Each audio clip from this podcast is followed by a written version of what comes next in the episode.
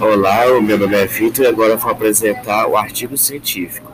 Atualmente no Brasil há uma grande diversidade cultural de indígenas, contando com 200 sociedades de grupos no Brasil, e que eles se localizam no norte amazônica, Juruá, Purus Guaruapé, Tapajós, Madeira, Alto Xingu, Tocantins, Pindaré, Guruapi, Paraná, Paraguai, Nordeste e Tietê, Uruguai.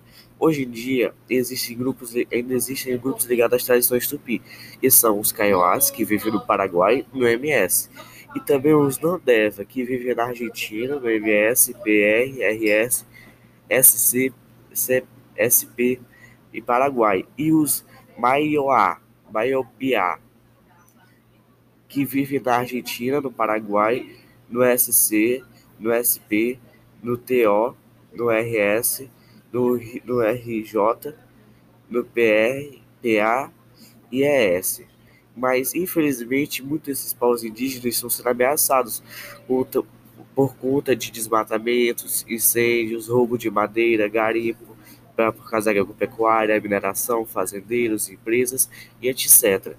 Isso dificulta a preservação da cultura e das comunidades indígenas.